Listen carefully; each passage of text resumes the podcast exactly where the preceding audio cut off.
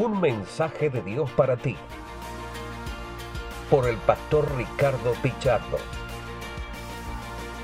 Muy buenos días, queridos amigos y hermanos. Les habla su amigo el pastor Ricardo Pichardo con una pequeña reflexión para este día. El día de ayer iniciamos las reflexiones en el Evangelio de Juan y tomamos una porción del capítulo 1 y en la reunión de oración tomamos la última porción de ese mismo capítulo. Hoy llegamos al capítulo 2 donde empieza de la siguiente manera: Al tercer día se hicieron unas bodas en Caná de Galilea y estaba allí la madre de Jesús. Como la mayoría de ustedes sabrán, es el inicio del ministerio público de nuestro Señor Jesucristo y es interesante dónde lo inicia. Pero quiero retomar un poquito de la última parte del capítulo 1 donde Jesús habla a Natanael y le dice, verso 50 del capítulo 1, respondió Jesús y le dijo, porque te dije, te vi debajo de la higuera, ¿crees? Cosas mayores que estas verás. Y parece ser que el evangelista quiere mostrar inmediatamente después las cosas mayores que Natanael tendría que ver. Y no solamente Natanael, sino todos los testigos oculares. Y es interesante que es ahora en Caná, un lugar más o menos unos 100 kilómetros de Betania, donde ocurrió lo anterior. Pero es interesante porque eh, Caná de Galilea es exactamente la ciudad natal de, Natanael.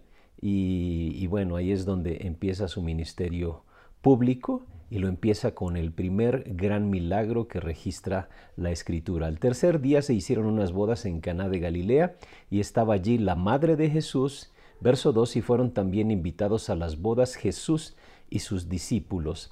Tanto María como Jesús y sus discípulos fueron invitados. Y parece ser, porque muchos nos preguntaron, ¿y, ¿y, de quiénes eran esas bodas? Parece ser que eran gente cercana a María y a Jesús. Y esto lo podemos ver en el verso este, 3 y en el verso 4. Y faltando vino, la madre de Jesús le dijo, no tienen vino y parece que ella estaba un poco preocupado por la ella estaba preocupada por la situación y en el verso 5 le dijo a los que servían hacer todo lo que él os dijere. Parece ser que se movía con mucha libertad. Entonces hay algunos que piensan que tal vez eran parientes de María y de Jesús los que se casaban. Pero desde aquí ya empezamos a ver cosas interesantes. Entre los invitados estaba Jesús. Y sabe algo bien importante, cuando Jesús es invitado a una relación, esa relación va a perdurar. Si nosotros permitimos que Jesús sea el invitado central en nuestro matrimonio, la relación va camino a la seguridad, camino al éxito, tomando en cuenta, tomando como base de nuestra relación a Jesucristo. Habían invitado a Jesús, entonces algo importante e impactante iba a suceder, porque siempre donde está Jesús, cosas maravillosas y milagros suceden. También fueron invitados a las bodas Jesús y sus discípulos, y faltando el vino, faltando el vino. Quiero este, primero aclarar algunas cosas porque hoy en nuestra cultura tenemos muchos problemas con el vino e incluso hay algunos que se han atrevido a decir que lo que allí bebían en la época de Jesús y lo que Jesús tomó con sus discípulos en la última cena era el jugo de uva sin fermentar. No, eh, realmente el vino que se bebía en el tiempo de Jesús era un vino que podía llegar a emborrachar. Pero eh, significaba cosas importantes en la época y este, pues era principalmente pues una bebida común en, en las reuniones, en las fiestas, en la misma casa. Era un símbolo también de alegría, de gozo y era normal que bebieran vino, pero la falta de vino en una fiesta sí podría convertirse en una afrenta porque eso indicaba que no se habían preparado, que no tenían los recursos suficientes, pero dice, y faltando el vino, la madre de Jesús le dijo, no tienen vino. Y esta parece ser como una pequeña insinuación, únicamente no dio ninguna orden a Jesús, como algunos este, piensan que lo hizo, no, de ninguna manera, fue como una pequeña insinuación. Y la respuesta de Jesús fue, ¿qué tienes conmigo, mujer? Aún no ha venido mi hora. Algunos pensarían que podría ser como una respuesta un poquito fuerte, pero no. Simple y sencillamente eh, Jesús en algunas ocasiones llamó mujer, usted lo recordará también al pie de la cruz, le dijo a Juan, eh, le dijo a ella primero, mujer, era, he ahí tu hijo, y a Juan le dijo, hijo, he ahí tu, tu madre. Este, entonces no era ninguna forma brusca de tratar a su, mamá, pero lo, importante aquí es preguntarnos a qué hora se refería. En, las escrituras eh, más o menos se hacen dos referencias eh, a, a la hora, cuando Jesús menciona la palabra que ha llegado su hora o no ha llegado su hora, se refiere a dos cosas, principalmente una cuando ya va camino al sufrimiento, a la cruz, y otra cuando Él eh, va a mostrarse públicamente como el Mesías, como el enviado, y este parece ser que es el momento al que Jesús se refiere.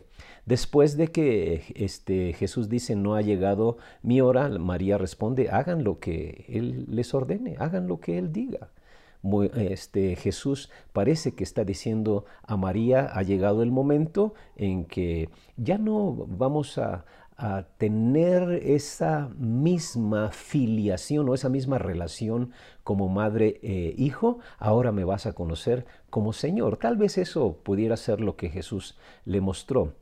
Después de que eh, se vieron ahí las seis tinajas de piedra para el agua, entonces Jesús les dijo, llenen las tinajas de agua. Verso 8, este, entonces le dijo, saca ahora, llevadlo al maestresala y se lo llevaron. No sabemos exactamente el momento en que el agua se convirtió en vino, pero llegó un momento en que tuvieron que llamar al maestresala para que lo probara y dijo, wow, esto es de la mejor calidad. Y esto es contrastante porque regularmente en las fiestas se da el vino de mayor calidad al principio y cuando ya están emborrachados, ahora viene lo de menor calidad, pero tú has guardado lo mejor. O sea que Jesús hizo algo grandioso en esa fiesta, que seguramente más adelante todos lo recordarían. Pero quiero enfocarme para finalizar en el verso 11 dice, "Este principio de señales hizo Jesús en Caná de Galilea y manifestó su gloria y sus discípulos creyeron en él." Como le decía hace un momento, seguramente más adelante todos todos recordarían este evento. Imagínense los novios, este evento milagroso que, trajo una bendición para su fiesta. Los padres del novio, la misma María, todos los asistentes. Pero Juan registra que este evento sirvió para que los discípulos creyeran en él. O sea, Juan relatando las experiencias vividas y seguramente él estuvo también en este momento, quería mostrar que Jesús era quien ya los discípulos habían reconocido, quien Juan el Bautista había mencionado que era, y este fue el primer milagro que impactó de tal manera a sus discípulos que registra aquí que creyeron en él. Y es interesante cuando Jesús viene a nuestra vida, cuando Jesús se manifiesta en nuestra vida, es una oportunidad para corroborar quien Él dice que es. Yo quiero invitarle a que usted reflexione en todas las cosas que Jesús ha hecho en su vida hasta este momento, para que usted se dé cuenta todo lo que Jesús es, todo lo que Él ha dicho que es en la Biblia y ahora todo lo que Él ha hecho en su vida corrobora lo que Él ha dicho en las Escrituras. Le animo a que reconozca a Jesús en cada momento de su vida y este momento marcó la vida de sus discípulos de tal forma que Juan registró en el verso 11 y los discípulos creyeron en él. Desde ese momento la vida de los discípulos no fue la misma en relación con Jesús, en relación de convertirse en sus seguidores. Y aquí se inicia el ministerio público de nuestro Señor Jesucristo. Y es interesante que se inicia en unas bodas. ¿Y sabe por qué? Porque Jesús tiene en su corazón, muy en lo profundo de su corazón, los matrimonios y las familias. Jesús quiere estar presente en los matrimonios y en las familias para sanar todo lo que haya que sanar, porque estoy convencido que Jesús sabe que las familias son la base de toda sociedad. Y si la familia no va, bien, la sociedad no va a estar bien. Y Jesús está dispuesto y disponible para hacer la diferencia en su relación de pareja, en su relación de familia, si tan solamente usted lo invita. Así como estos invitaron a las bodas a Jesús, si usted lo invita a su matrimonio, si usted lo invita a su familia, va a experimentar una gran diferencia. Invítelo y experimente todo lo que Jesús tiene de bueno para hacer en usted, en su matrimonio, en su familia y en nuestra sociedad. Que Dios le bendiga y tenga un excelente día. Este ha sido un mensaje de Dios para ti por el pastor Ricardo Pichardo.